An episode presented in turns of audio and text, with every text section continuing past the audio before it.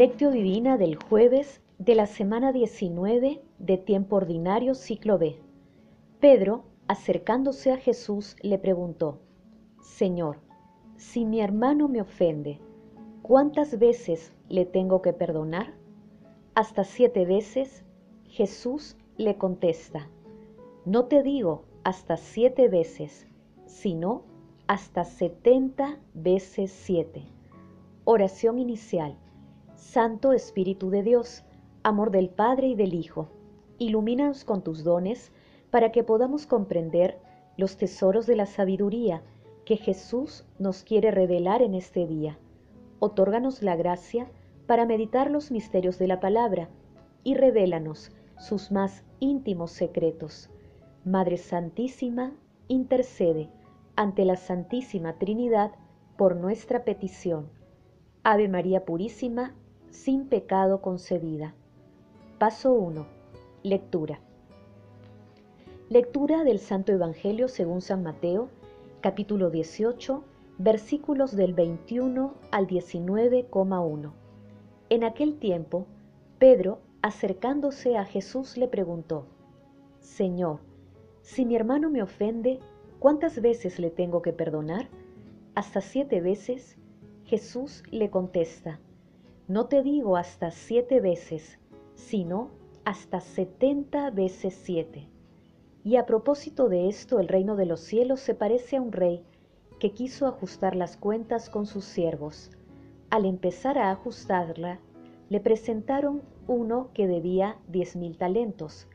Como no tenía con qué pagar, el Señor mandó que lo vendieran a él con su mujer y sus hijos, y todas sus posesiones, y que pagara así. El empleado, arrojándose a sus pies, le suplicaba diciendo, Ten paciencia conmigo y te lo pagaré todo. El Señor tuvo compasión de aquel siervo y lo dejó marchar, perdonándole la deuda. Pero al salir, el siervo aquel encontró a uno de sus compañeros que le debía cien denarios, y agarrándolo lo estrangulaba diciendo, Págame lo que me debes. El compañero arrojándose a sus pies le rogaba diciendo, Ten paciencia conmigo y te lo pagaré. Pero él se negó y fue y lo metió en la cárcel hasta que pagara lo que debía. Sus compañeros al ver lo ocurrido quedaron consternados y fueron a contarle a su señor todo lo sucedido. Entonces el señor lo llamó y le dijo, Siervo malvado, toda aquella deuda te la perdoné porque me lo pediste. ¿No debías tú también tener compasión de tu compañero, como yo tuve compasión de ti?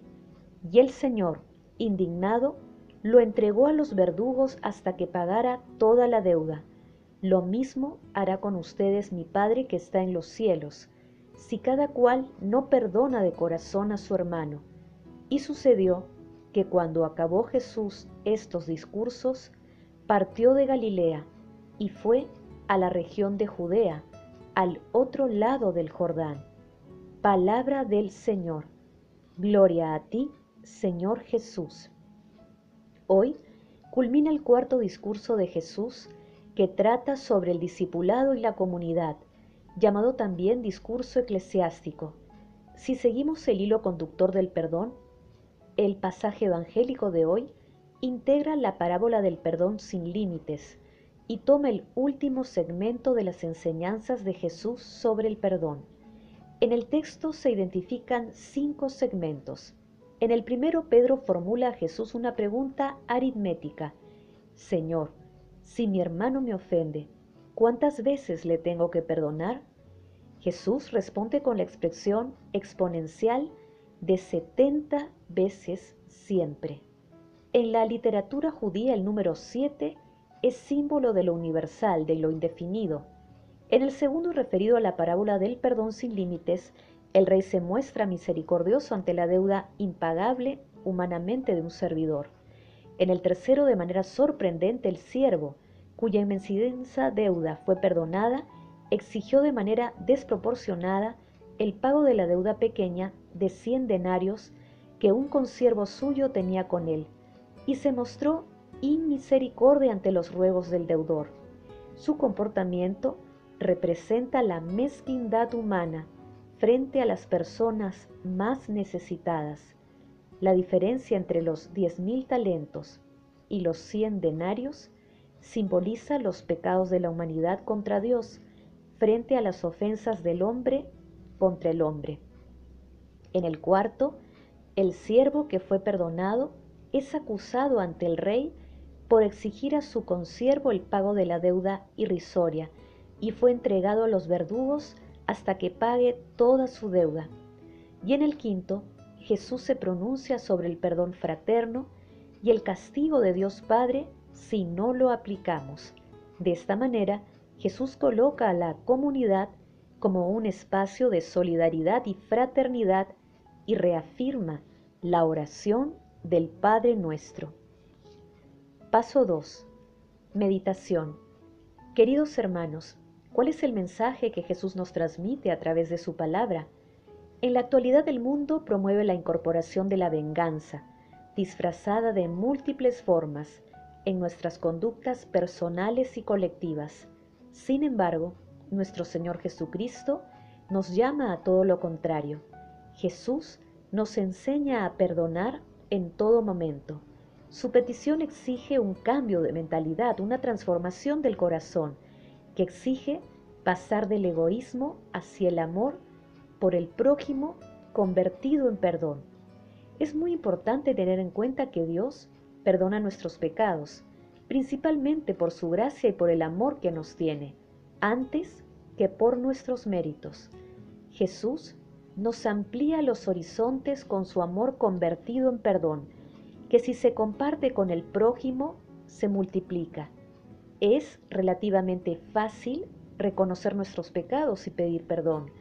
Nos libera y nos abre un nuevo panorama, pero perdonar de corazón a los demás muchas veces resulta difícil porque tenemos que derribar nuestra soberbia y egoísmo que promueven sentimientos de venganza, haciendo silencio en nuestro corazón y mirando los ejemplos de perdón que nos dio Jesús, respondamos, ¿cuáles son las razones por las que me resulta fácil o difícil perdonar? Si tengo dificultades en perdonar, ¿cuáles son los sentimientos que debo transformar en mí para perdonar a los demás? Que las respuestas a estas preguntas nos permitan acercarnos más a nuestro Señor Jesucristo. Jesús nos ama. Paso 3. Oración. Señor Jesús, que revelaste en cada acción tuya la misericordia de Dios Padre, envíanos los dones del Espíritu Santo para que seamos misericordiosos con nuestros hermanos, como Dios Padre y como tú eres amado Señor y que desterremos de nuestros corazones todo sentimiento de venganza. Amado Jesús, por tu infinita misericordia, concede a las benditas almas del purgatorio la dicha de sentarse contigo en el banquete celestial, y a las personas moribundas concédeles el perdón y la paz interior para que lleguen directamente al cielo. Madre Santísima, Madre de la Divina Gracia, intercede ante la Santísima Trinidad por nuestras peticiones. Amén. Paso 4. Contemplación y acción. Felices los misericordiosos, porque serán tratados con misericordia, dice el Señor. Hermanos, contemplemos a Dios con una homilía de Juan Crisóstomo. Dos cosas, pues, son las que de nosotros quiere aquí el Señor, que condenemos nuestros propios pecados y que perdonemos los de nuestro prójimo, pues aquel que considera sus propios pecados estará más dispuesto al perdón de su compañero, y no perdonar simplemente de boca, sino de corazón, porque ¿qué es lo que pudo haberte hecho tu ofensor comparado con lo que tú te haces a ti mismo cuando enciendes tu ira y te atraes contra ti la sentencia condenatoria de Dios, nuestros mismos enemigos nos harán los mayores favores. Y no digo solo los hombres, puede haber algo más perverso que el diablo, y sin embargo hasta el diablo puede ser para nosotros ocasión de la mayor gloria, como lo demuestra la historia de Job, Si pues, el diablo puede ser para ti ocasión de corona. ¿A qué temes a un hombre enemigo?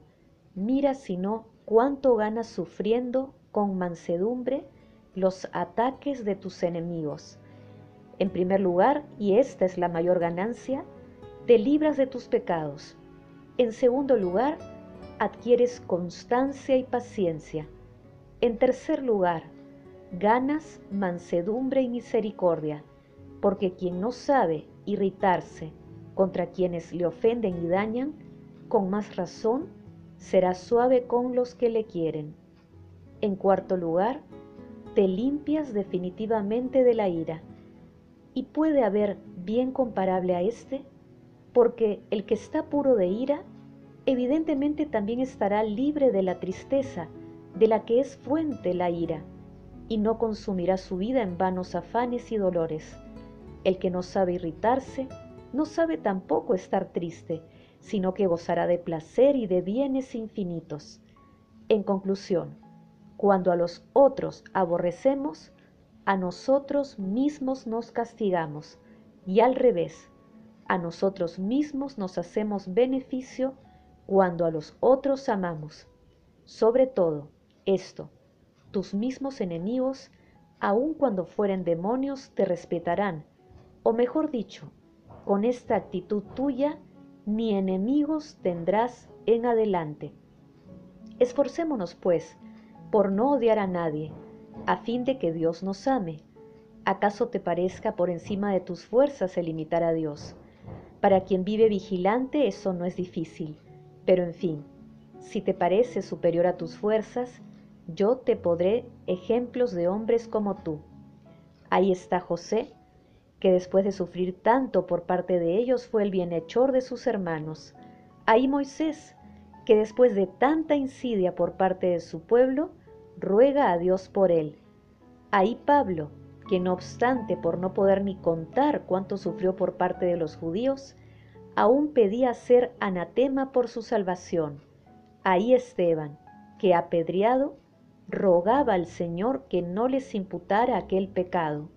Considerando también estos ejemplos, desechemos de nosotros toda ira, a fin de que también a nosotros nos perdone Dios nuestros pecados, por la gracia y misericordia de nuestro Señor Jesucristo, y con el Padre y el Espíritu Santo, la gloria, el poder y el honor, ahora y siempre, por los siglos de los siglos. Amén.